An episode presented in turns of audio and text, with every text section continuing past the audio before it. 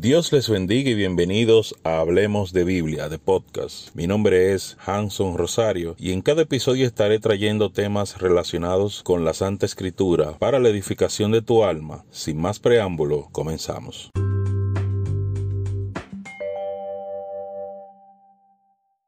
El pastor y profeta León 7 nos estará continuando. Amén. Porque es una continuación de este gran testimonio para la gloria, la honra y la alabanza de nuestro Señor Jesucristo.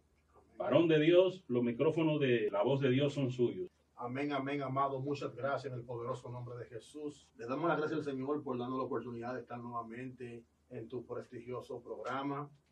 Y quisiéramos bendecir a toda la audiencia que nos está viendo, la gente que consume este contenido especial que ustedes hacen para la gloria de Dios. Quisiera eh, que todos ustedes sigan todas las redes sociales de este ministerio y lo apoyen en una manera Amén. sobrenatural para así darle crecimiento a esta visión que nació en el corazón de Dios y se ha extendido en la mano de los hombres. Para mí es de sumo gozo poder dar la segunda parte del testimonio de cómo fue mi proceso, cómo el Señor me sacó él mismo de la cárcel y, y contar algunas cosas también que pasaron por allá. Así que, amado, eh, estamos dispuestos, esperando que esto sea de bendición para cada persona, que así como nos llegan a diario cientos de personas comentando, llamando, que así mismo puedan hacerlo. Si Dios te toca a través de este testimonio, Dios trata contigo no deje de comunicárnoslo. Para nosotros es de suma importancia escuchar el testimonio de las cosas que Dios hace a través de esta plataforma. Amén, así es.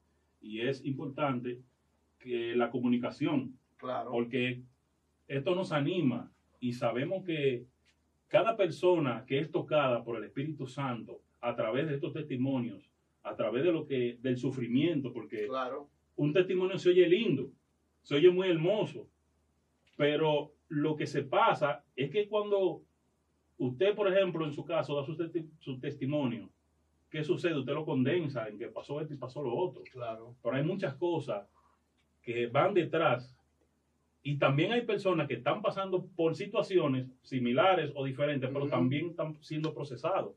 Entonces es importante que nos comuniquen a través de la voz de Dios, a través de las redes sociales del, del profeta León 7, Claro.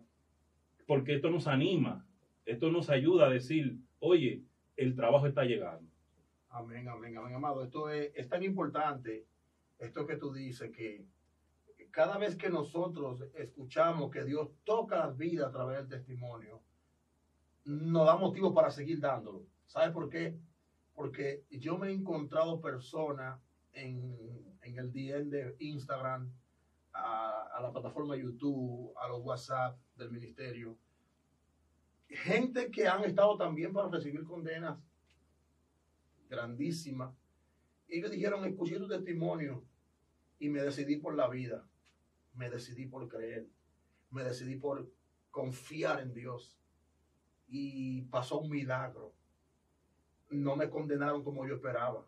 Hoy estoy en la calle testificando. Creí en el mismo Dios. Gente está preguntando, ¿dónde queda la iglesia? ¿Dónde que tú estás? Porque me gustaría también dar el testimonio de lo que Dios ha hecho conmigo. Tu testimonio ha sido de mucho, de mucho apoyo emocional, espiritual y, y físicamente para, para, su- para mi vida. Y, y sabes que es una de las cosas que a mí me impacta mucho, es que vemos gente que no solamente están en cárceles de barrotes físicos, tú sabes que hay muchas per- personas que viven en prisiones de cárceles mentales Amén. y cárceles religiosas. Y cuando escuchan a uno testificando con este gozo, y este, porque es un gozo testificar cuando uno ya pasa la prueba, es un gozo. Ahora, como tú decías ahorita, el que está viviendo el proceso, que está sintiendo los latigazos, es una cosa muy, pero muy diferente. Pero ya después que tú has sobrepasado la prueba, eh, es decir, como el apóstol Pablo, de ahora en adelante que nadie me cause molestia. O sea, yo llevo en mi cuerpo la marca, yo sé por dónde pasé, yo sé lo que, lo que he vivido y esto, esto realmente es sobrenatural. Y creo que hay gente que, que se va a gozar hoy con estas conclusiones de testimonio. Amén, así es. Y mucha gente que se va a identificar con lo que, con lo que sucede. Dice, Claro, oye, pero a mí me está pasando parecido. claro. Y no solamente parecido, hay personas que están bajo una enfermedad. Sí, que eso, eso es un tipo de cárcel. Así es. Porque la enfermedad no te deja salir a predicar la palabra. Pero esto no da gozo. Y ustedes también pueden testificar de la grandeza de Dios. Esto es para la gloria de Dios porque la, la palabra dice que es para testimonio, por y para testimonio. Así es. Así es. ¿Sabes qué?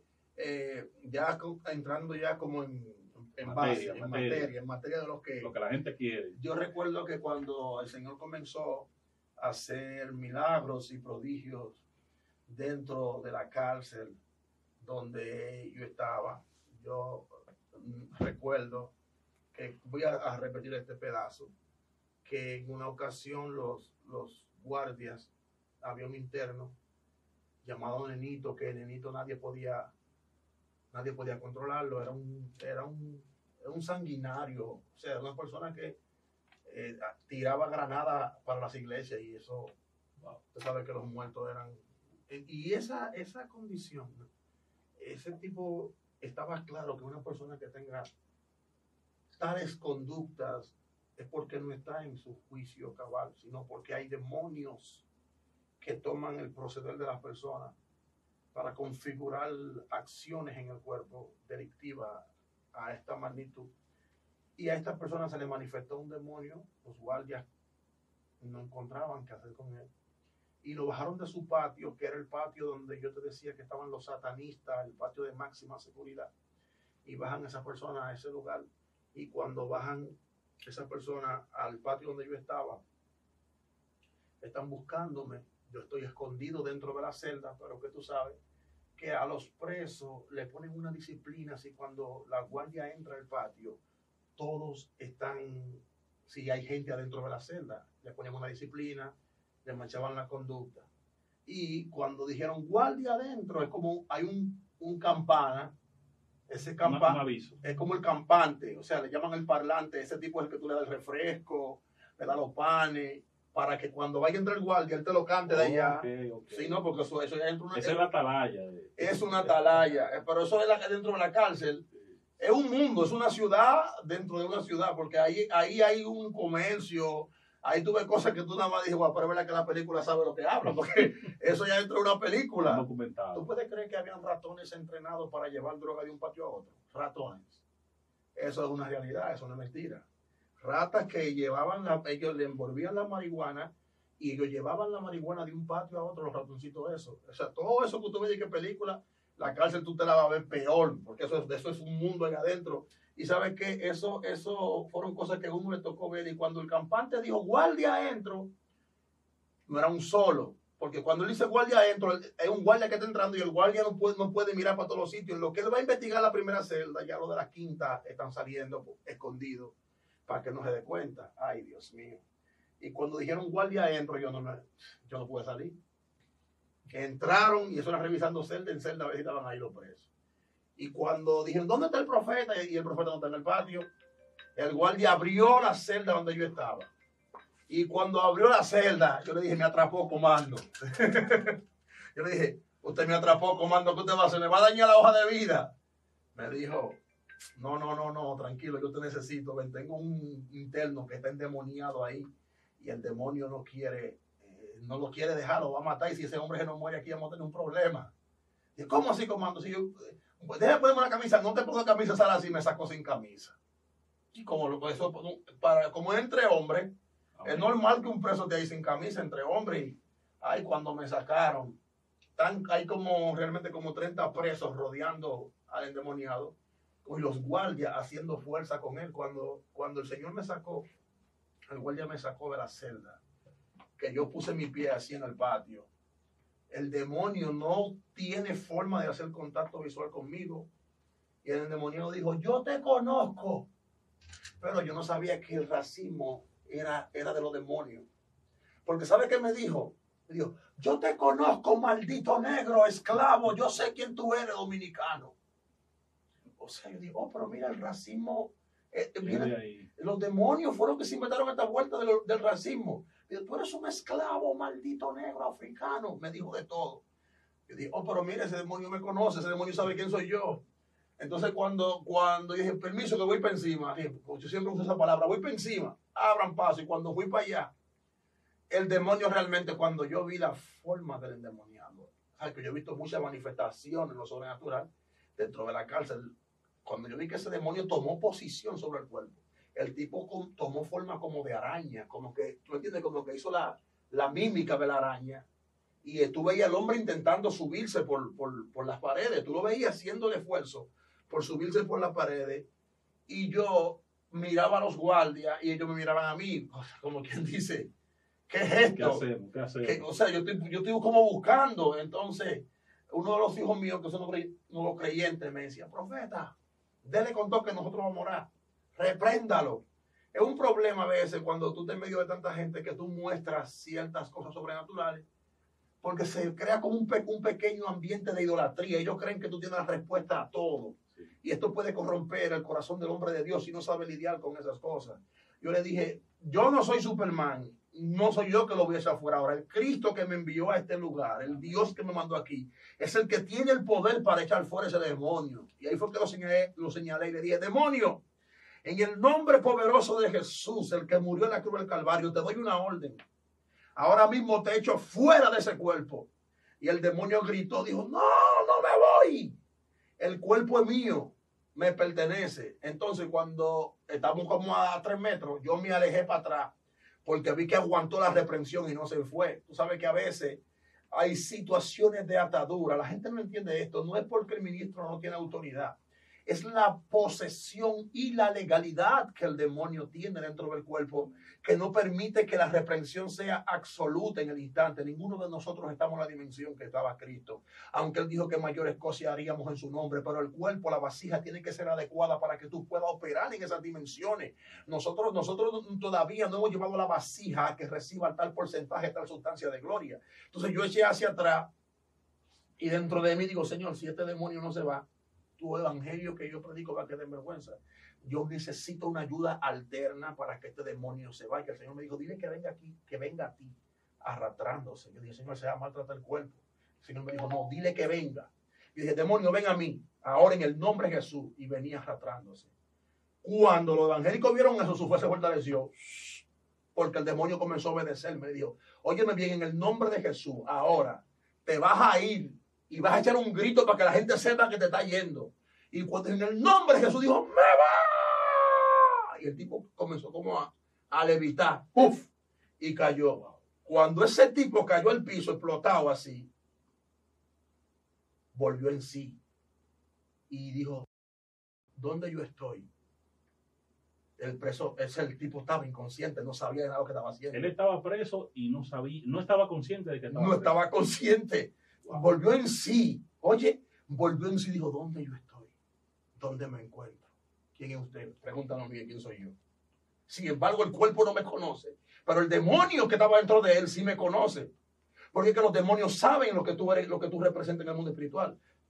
Yo le dije, no, tranquilo. Lo abracé porque los guardias querían matarlo. Pues yo fui lo abracé. Dije, tranquilo, que hoy el Señor te da una nueva oportunidad de vida. Entrégate al Señor y cambia tu vida y le dije a los guardias, por favor, no lo toquen. Y se lo agarraron, eh, le iban a esposar y no, no lo esposen, vayan tranquilos, que ese hombre lo que tiene es un trauma terriblísimo en su cabeza, porque después que el diablo te mete en el problema, él se va y te deja a ti con el problema, para que tú tengas que lidiar con ese trauma. Entonces, esto hizo que muchos, muchos, muchos eh, internos que habían llegado nuevo a ese recinto se acercaran al Evangelio y comenzaran a acercarse. En este, en este ámbito, la iglesia comenzó a crecer dentro de la cárcel. Eh, tú sabes que allá no hay dinero. Allá lo que, allá el dinero es el cigarrillo, la caja de la, y las encendedora, que le llaman mechera. Ese es el dinero de la cárcel. Entonces, yo no tengo dinero. Y los miembros míos me dicen, pastor, eh, nosotros leímos aquí que a lo que al pastor hay que diezmarle y nosotros no tenemos que dar. Yo dije, pero a mí no me traigan cigarro. Sí, porque... eso es un diezmo jodón. No, es un diezmo peligroso porque, porque ellos quieren diezmarme, pero quieren traerme los cigarros como el cigarro es el dinero de allá. Era, era, era, era una especie de... se hacía trueque. Sí, intercambio, intercambio. O sea, eh, muchas veces tú sabes que allá las frutas son escasas y cuando cuando venían los bananos y las las que le llamamos china, allá le llaman naranja, yo le decía a, a los hijos, yo necesito naranja y necesito banano, guineo, porque a mí me gusta mucho la fruta. Eso era como para hacerle una compensación al cuerpo, porque la comida de la cárcel que uno ingería realmente era mala. Ese cuento de que tú ves ratones dentro de la sopa, eso es verdad. Ese cuento de que tú ves unos gusanos gigantescos, todo eso es verdad, eso, eso era real. Y más una cárcel que una cárcel de máxima seguridad, donde, donde a la persona hay que darle un maltrato psicológico, como para que más nunca más quiera cometer el delito que lo llevó allá. Y entonces en ese momento yo decía, bueno, yo necesito, me dijo, pero, pero para todo el espacio hay que buscar cigarro, porque sin cigarro no se puede hacer esa vuelta. Así me decía, no, haga lo que usted quiera, yo lo que necesito es que me traigan el, el producto final que sea la fruta. Que me traigan la fruta aquí. Entonces me decía, bueno, présteme su ID. El ID era con lo que uno iba y compraba. Mira el patón ahí que le mande tan. Y ellos cogían una, una caja de cigarros y se la cambiaban a la gente por, por fruta. Y me traían la fruta. En una yo dije, bueno, vamos a dejar ese negocio porque cuando vienen me van a decir que yo estoy contrabandeando cigarros aquí adentro. Y yo le voy a cambiar los refrescos. Ahí llegó la temporada de unos refrescos que decían po. Entonces yo le dije a ustedes, ya no me traigan más cigarros, me refresco, galletica. Tú sabes que allá eso que uno llama compra aquí, allá le llaman expendio. Y cuando llegaban los domingos que había que traer el diezmo de, de la iglesia, me traían refresco, galletas, en fin, yo llenaba tres, cuatro cajas de comida. Entonces, no, eso es fuerte, amado. Eso, eso, eh, usted estaba en el tiempo, en el tiempo antiguo de Israel. Sí. Y cuando se diezmaban los, los, víveres y todo ese tipo ah, de cosas. Eso pasó dentro de la cárcel. Yo llenaba tres, cuatro cajas de comida. Entonces, yo dije, Señor, ¿qué yo voy a hacer con toda esta comida? Porque si yo, no voy a comer todo esto aquí adentro. Entonces yo, el Señor me habló, me dijo, eso es una estrategia. Hay muchos, muchos presos que están desamparados por sus familiares muchos presos que están olvidados, que nadie lo visita, que no tienen que lo visitar. Son gente que para ellos poder sobrevivir, ellos tienen que ponerse a lavar ropa, hacer un grupete de cosas, limpiar celdas, lavar colchones, para ellos poder sobrevivir dentro de la cárcel. Y esa gente no tiene quien le dé. O sea, eh, cuando esa gente viene a conseguir un cigarro, consiguieron la gloria. Y un cigarro es lo que te da para tú comer un, día. Entonces yo decía, bueno, yo voy a tratar de hacer una obra de calidad, yo voy a agarrar eh, y comencé a hacer una dolca comencé a sacar cajita dentro de la iglesia. Y le dije al muchacho, miren a ver cuáles son los presos que no tienen visita, que están olvidados. Y fui rescatando a los menospreciados, a la gente que nadie quería. ¿Y sabe qué pasó? Se convirtieron en los diáconos de la iglesia. Amén. Sí, a Dios. Se convirtieron en los diáconos de la iglesia. Y, y, los más fieles fueron eso. Los más fieles, los más entregados fueron eso. En fin, que eso fue eso fue algo lindo, fue un tiempo lindo. O sea, mientras la gente lloraba por mí afuera, yo estaba gozándome allá adentro, padeciendo por la causa, sintiendo el látigo, pero nunca dejando de hacer la obra de Dios, que es lo que yo quiero que tú entiendas. No importa, no hay excusa para hacer la obra de Dios. No importa tu dificultad, no importa lo que esté pasando, no importa lo que estés viviendo. Aquí lo que hace falta es que en la condición que tú estés, tú hagas la obra de Dios. ¿Sí entiendes eso? Amén, amén. y, y es es que donde Dios entra hay bendición. Amén. Donde Dios entra hay bendición económica, porque la bendición económica la necesitamos. Así es. Lo que la palabra dice es que no le tenga amor al dinero, pero el dinero lo necesitamos. Claro. Todo esto se hace con tecnología, todo esto que estamos haciendo para llevar la palabra se hace gastando dinero. Así es. Entonces, todo esto es para la gloria de Dios. Y donde Dios entra, donde hay un siervo de Dios, la bendición fluye. Así es. Porque mire, mire e, esa parte en donde usted es bendecido por personas que estaban ahí dentro, están presos todos.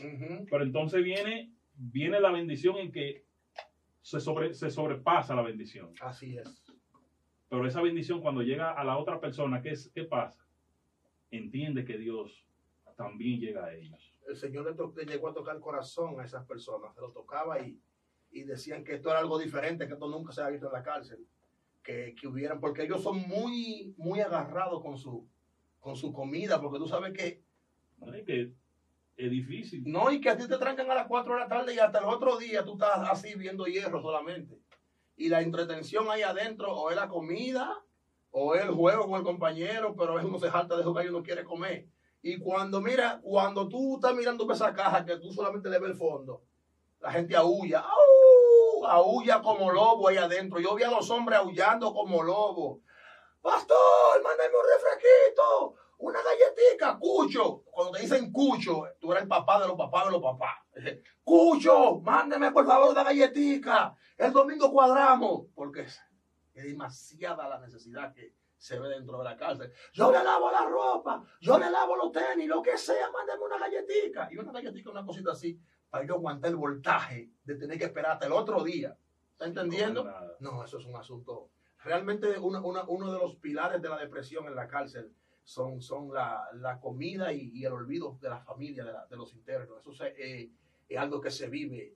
Entonces, eso traté de cómo trabajar en una eh, no psicología natural, sino psicología divina, como de hacer entender a ellos que todo era un proceso en la vida y que si Dios permitía algo en nosotros era para sacar lo mejor de nosotros, que la oliva para botar el aceite tiene que ser machacada, triturada, hasta poder sacarle lo mejor, que Dios va a sacar lo mejor de nosotros en este proceso. Y así fue hablándole. En fin, que la iglesia creció y cuando la iglesia creció dentro de la cárcel, yo le decía, le dije a Dios, yo tengo que irme de aquí. Tú tienes que sacarme de aquí ya, yo estoy cansado. Señor, sácame, sácame de esta cárcel. Y el milagro pasó. Vinieron algo que le llaman remisiones y todo el mundo contento. Fulano sale. Y tú ves a los presos empacando y yendo de fulano sale, fulano sale, fulano sale. Y yo ven acá, señor, y no me van a llamar. De último, Jorge Mercedes, el profeta el dominicano, empaque que sale. Le dije a los muchachos, no vimos. Recogí y cuando recogí, ahí fue que subí. Y yo estoy pensando que, que para la calle que voy, que me van a llegar a libertad. Ninguna libertad. Casi 14 horas amarrado de pie y mano en una sillita de plástico. De ahí cogimos, fueron como cuatro horas para llegar al avión. El avión duró como tres, como tres horas así para llevarnos al sitio, porque una batalla para que esos presos salieran ahí después llegar a la ciudad, después la ciudad dura como cuatro o cinco horas más amarrado. Es como salir de este clima así, a una temperatura a 49 grados de calor. O sea, el calor más endemoniado del mundo, que, tú, que la misma tierra tú sientes que está hirviendo así en ese lugar. Yo vi, yo vi presos caer literalmente privado del calor y, y mucho, mucho, mucho al lado mío llamando a la muerte. Mejor me muero, mi abusador. Fue tan fuerte ese día esa remisión que yo pensaba que me iba. Peor momento, uno de los peores momentos de la cárcel, que cuando los guardias, que era una, se le, llamaban el CRI, era un, un, departamento especial para mover a los presos, gente ya con escopeta y todas esas cosas.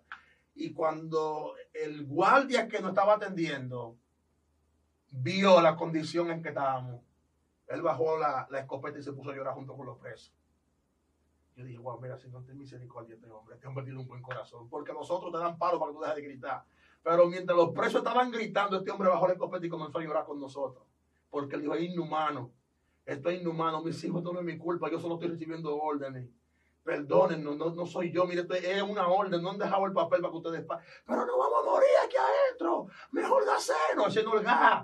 Mátenos, que no estamos muriendo. ¿Sabes lo que es?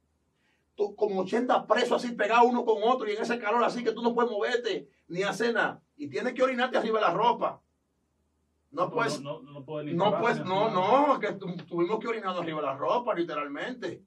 Cuando tú salgas de ahí, que te suelten y que te bañen, pero ahí había que hacerlo todo arriba de la ropa.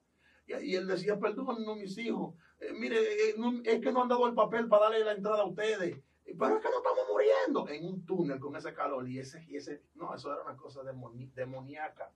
Hasta que, hasta que el fin eh, dieron la orden. Cuando salimos, era una, una cárcel, Plan Colombia, una cárcel americana en Colombia. O sea, donde yo estaba, la cama era como una plancha de concreto y una colcha como de ese gordo. Aquello no era eso. Aquella era una plancha de metal ¿Entiendes? Sin el colchón. Sin el colchón. Sin la colcha. Y una colcha finita así.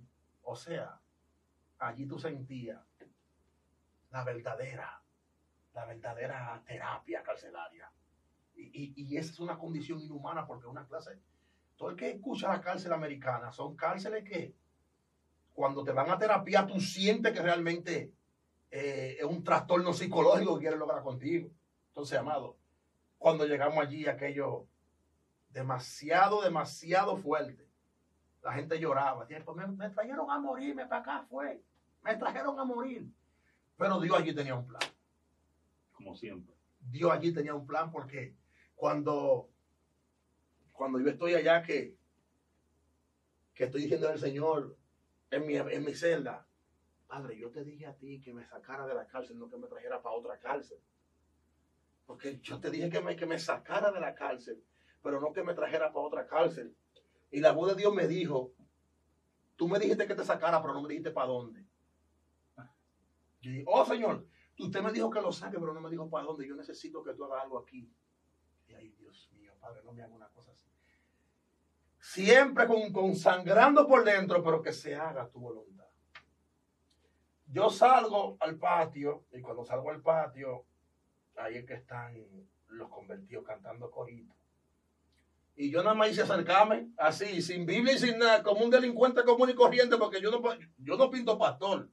Ah, no, yo no pinto pastor por parte. Yo lo que pinto es un delincuente, un capo que agarraron por ahí y va a pagar su condena. Con esa noticia, con ese boom. no, con ese boom que me dieron a mí. Cuando llego yo a esa otra cárcel, salió un pastor llamado Anderson, medio cojito, que estaba, tenía ya tiempo en la cárcel. ¿Sabe qué me dijo? El Señor me mostró a mí que para acá venía una persona alta, morena, que nos iba a enseñar a nosotros la palabra de Dios. Y esa persona es usted.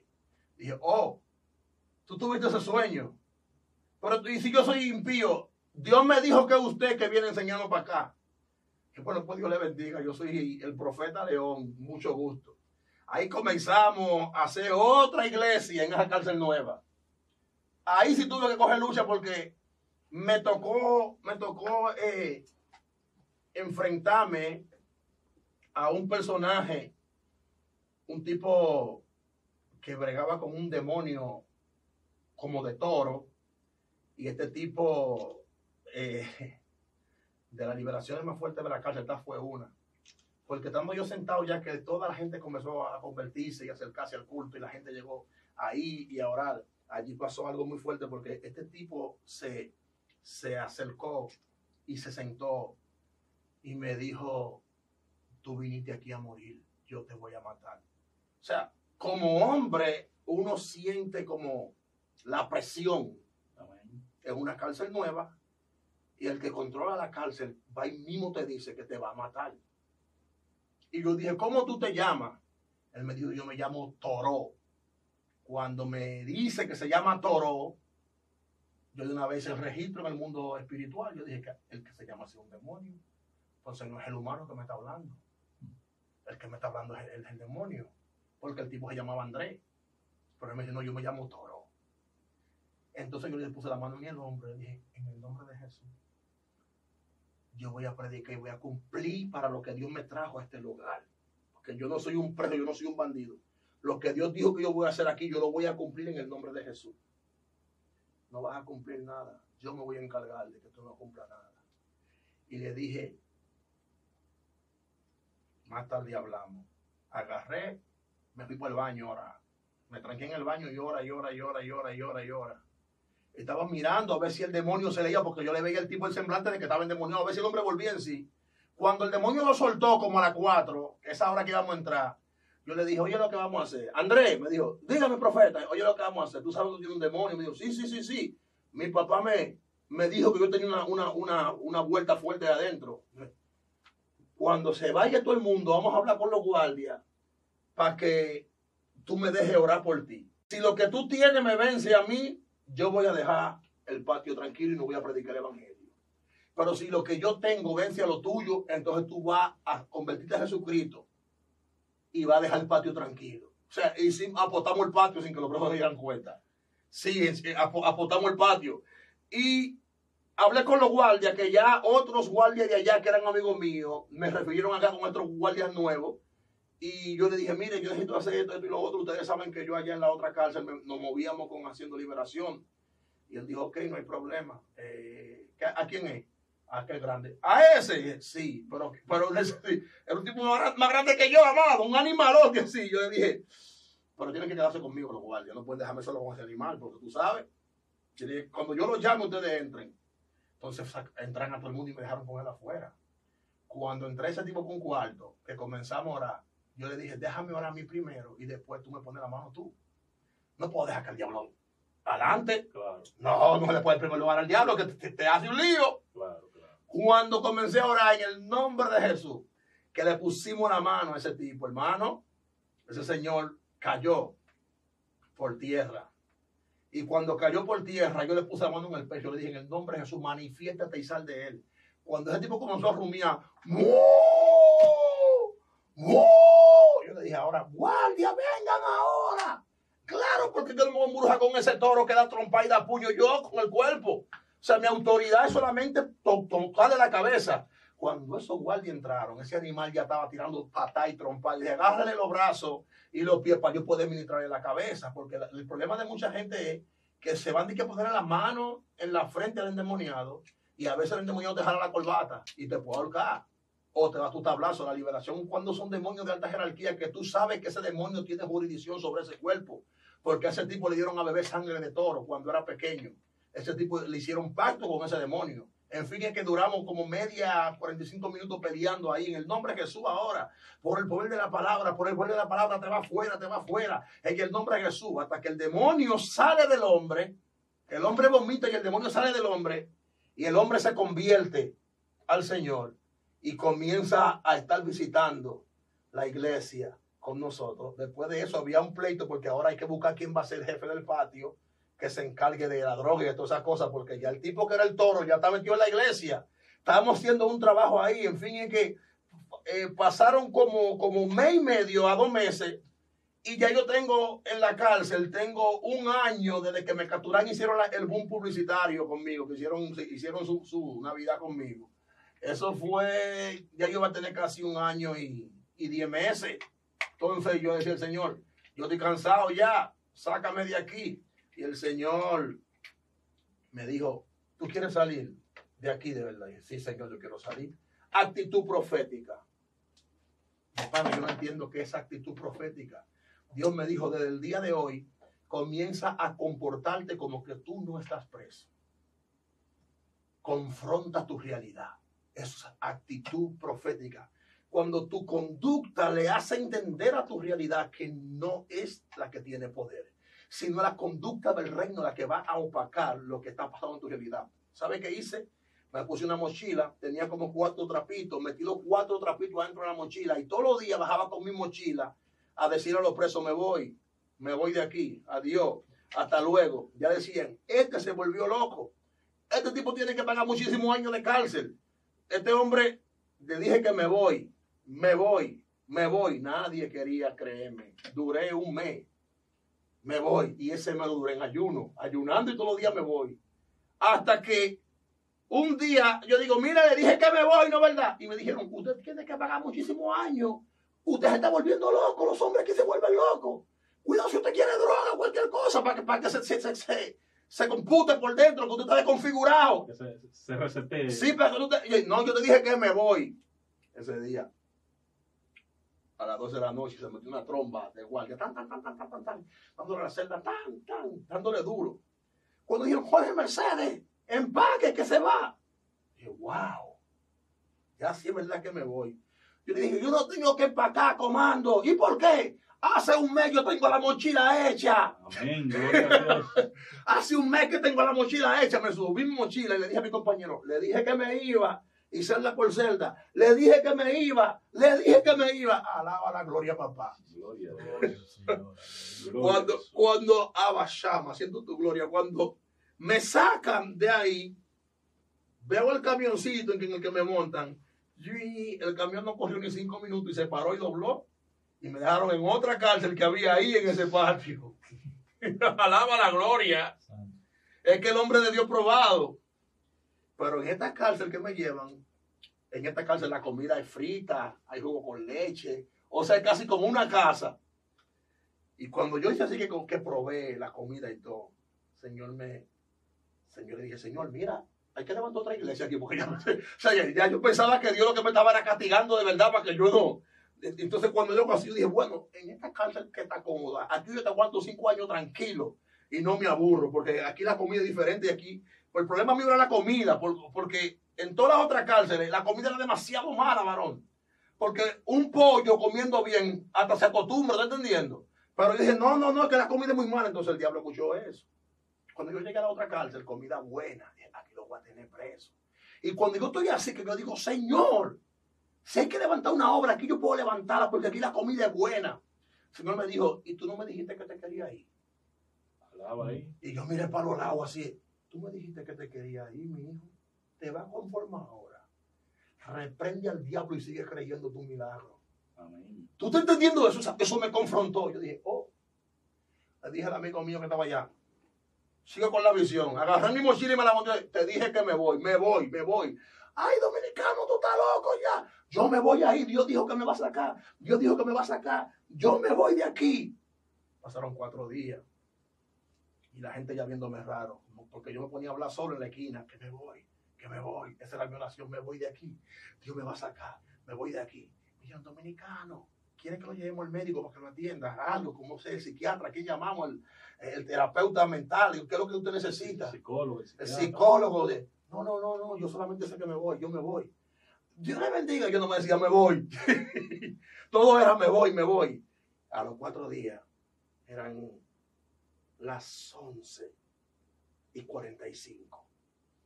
Y está todo oscuro. Hay un pasillo que a esa hora no camina nadie, porque es un pasillo tenebroso. Y yo oigo esos pasos, boom, boom, boom, boom, boom. Y yo le digo a, un compañero mío, le digo, ¿y esos pasos? ¿A esta hora quién está caminando por aquí? Y dice, "Hmm, eso seguro un fantasma, un espíritu, a esta hora no camina la gente por ahí.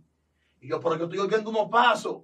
Y me dice él, yo también lo estoy oyendo. Y eso viene, boom, boom, boom. Cuando pasó ese tipo, era un guardia. Pero un guardia raro, porque yo no nunca había visto ese guardia de ahí adentro de la cárcel. El guardia de la cabeza estaba por encima de la puerta. No se le veía la cabeza.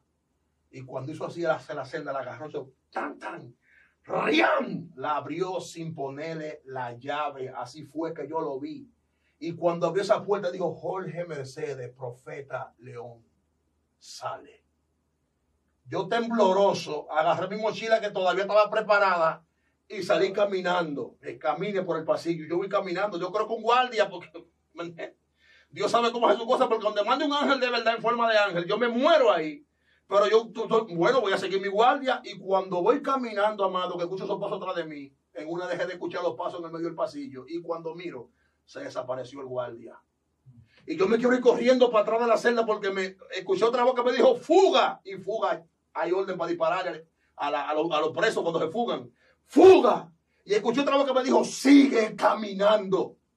Esa voz me retumbó así, sigue caminando. Y otra vez decía, fuga. Y la otra, sigue caminando. Y yo seguí caminando. Cuando yo voy caminando, que ya llego a la luz, que voy a coger, a doblar para pasar por la última oficina, allá veo la puerta grandota, la puerta que te lleva realmente para la calle. Oigo los vehículos pasando. Y cuando voy caminando, un guardia se queda mirando así. Cuando me ve, busca una página temblando y me la pasa. Me dice, tenga, firme aquí.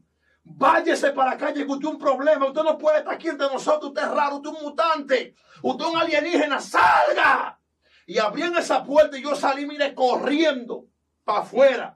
Y me empujaban así cuando a las 12 de la noche estoy yo en la calle. Libertad.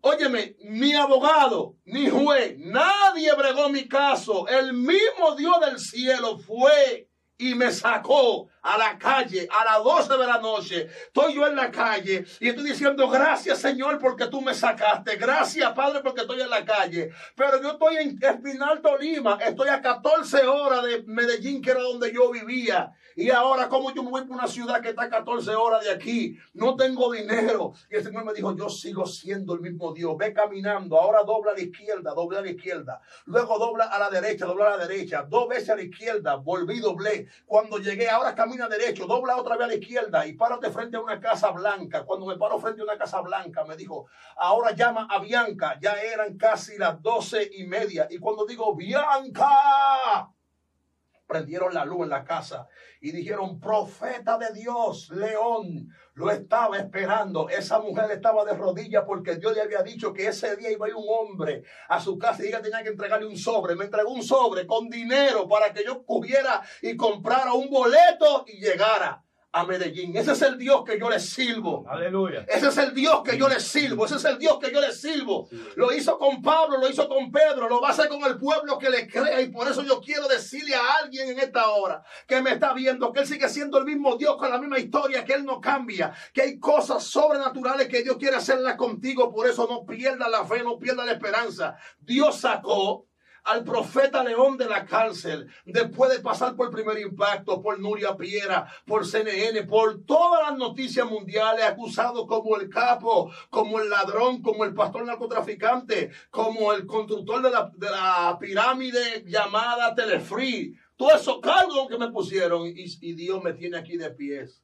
Ahora yo le digo a a Nuria y a todos los periodistas del país, ¿dónde está el capo que yo decían? ¿Dónde está el ladrón que yo decían? ¿Dónde está el pastor narcotraficante? ¿Dónde está? Yo lo perdono. ¿Dónde está el registro? Sí, yo El registro de que, de que usted tenía que estar preso. Y no, quedan 25 años. No se Fue puede. Fue en el 2015 y, y usted está en la calle. desde el 2018 estaba en la calle. Desde el 2018, porque Dios, Dios me sacó y Él fue que lo hizo. La gente tiene que entender esto, amado. Mira, que Dios nunca va a dejar a sus hijos en vergüenza. Nunca, pase lo que pase, esté viviendo lo que esté viviendo, hay un plan de salvación para la vida del creyente. Hay un plan sobrenatural. Por eso yo nunca me cansé de creerle a Dios. O sea, tú lo vas a hacer, tú lo vas a hacer, tú lo vas a hacer. A muchos de mis hijos les dije, sigan mi ejemplo y lo espero allá en Medellín. Y sabe que a los dos meses iban saliendo los hijos míos, iban saliendo y yo los recibía allá en Medellín.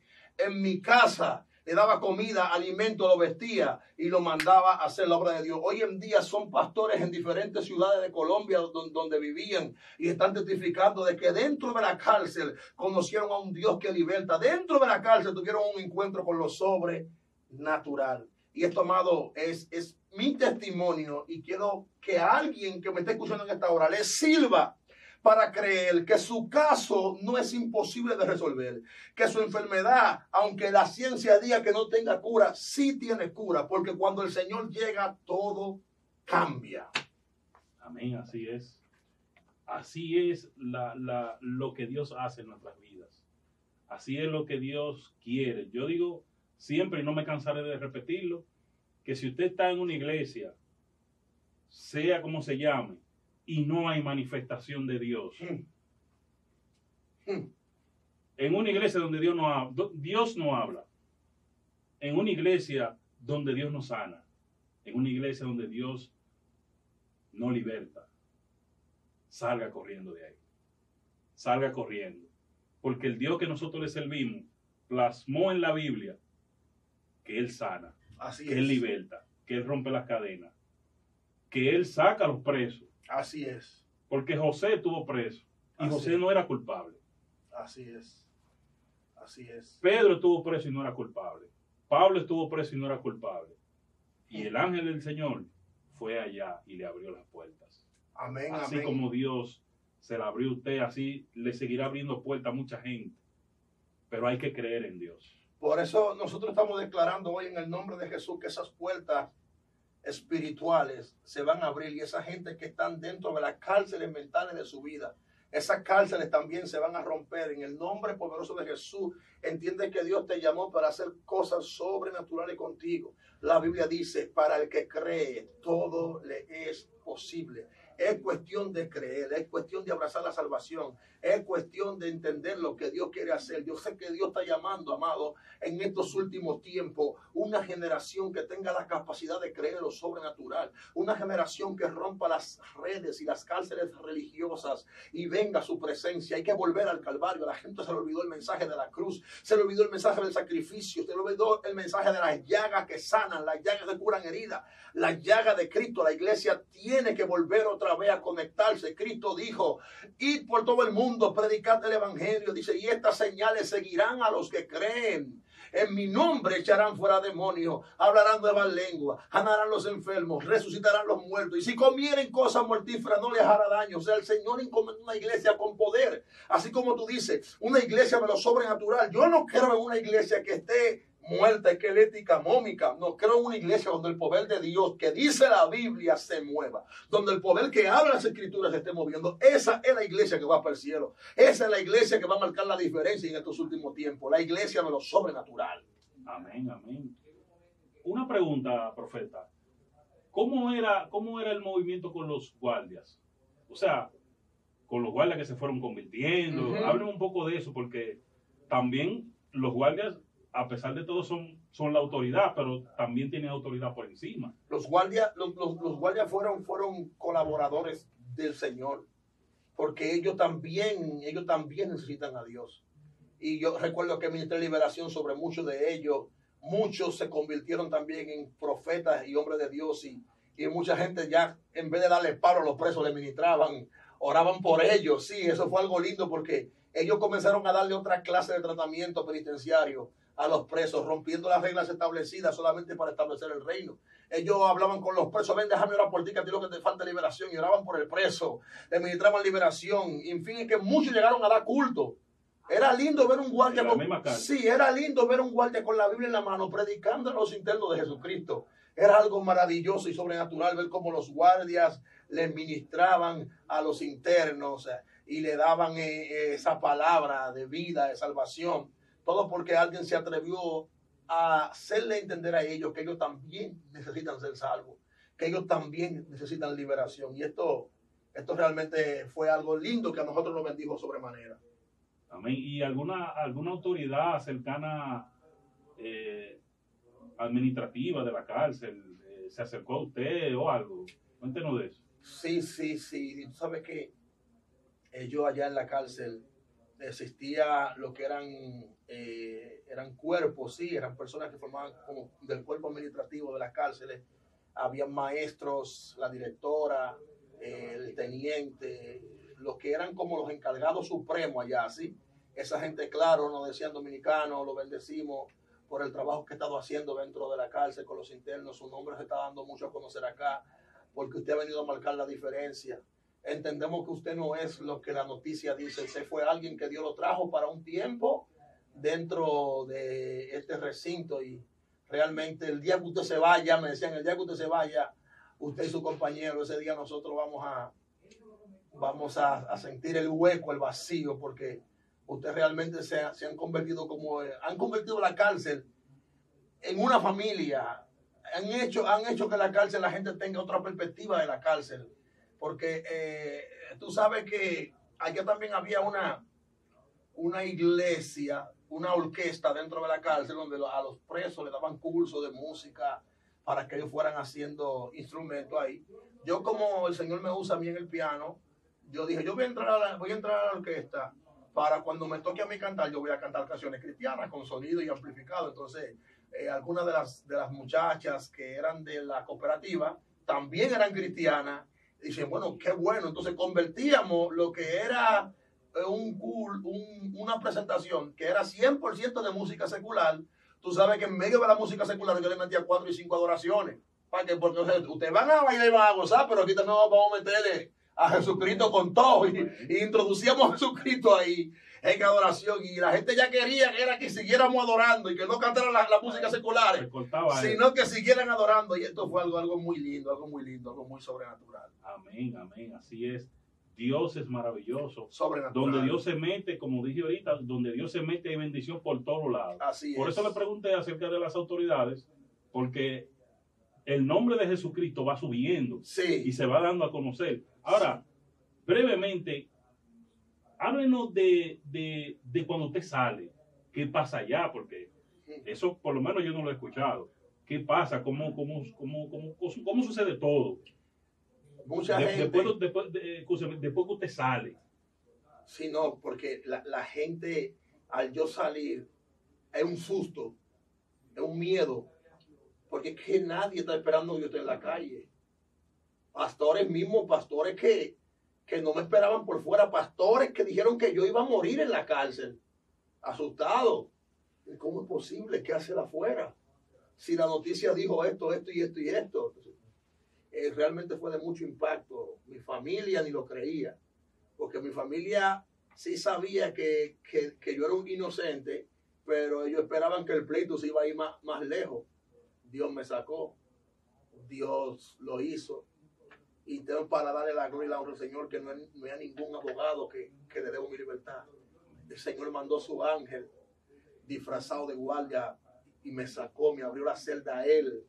Y esto afuera es el testimonio que voy a testificar, el testimonio que voy a decir hasta que muera, que yo conocí al Dios de Pedro, al Dios de Pablo, yo conocí a ese Mesías que, que abre las puertas de la reja y la gente me ama ahora, está entendiendo, con doble motivo.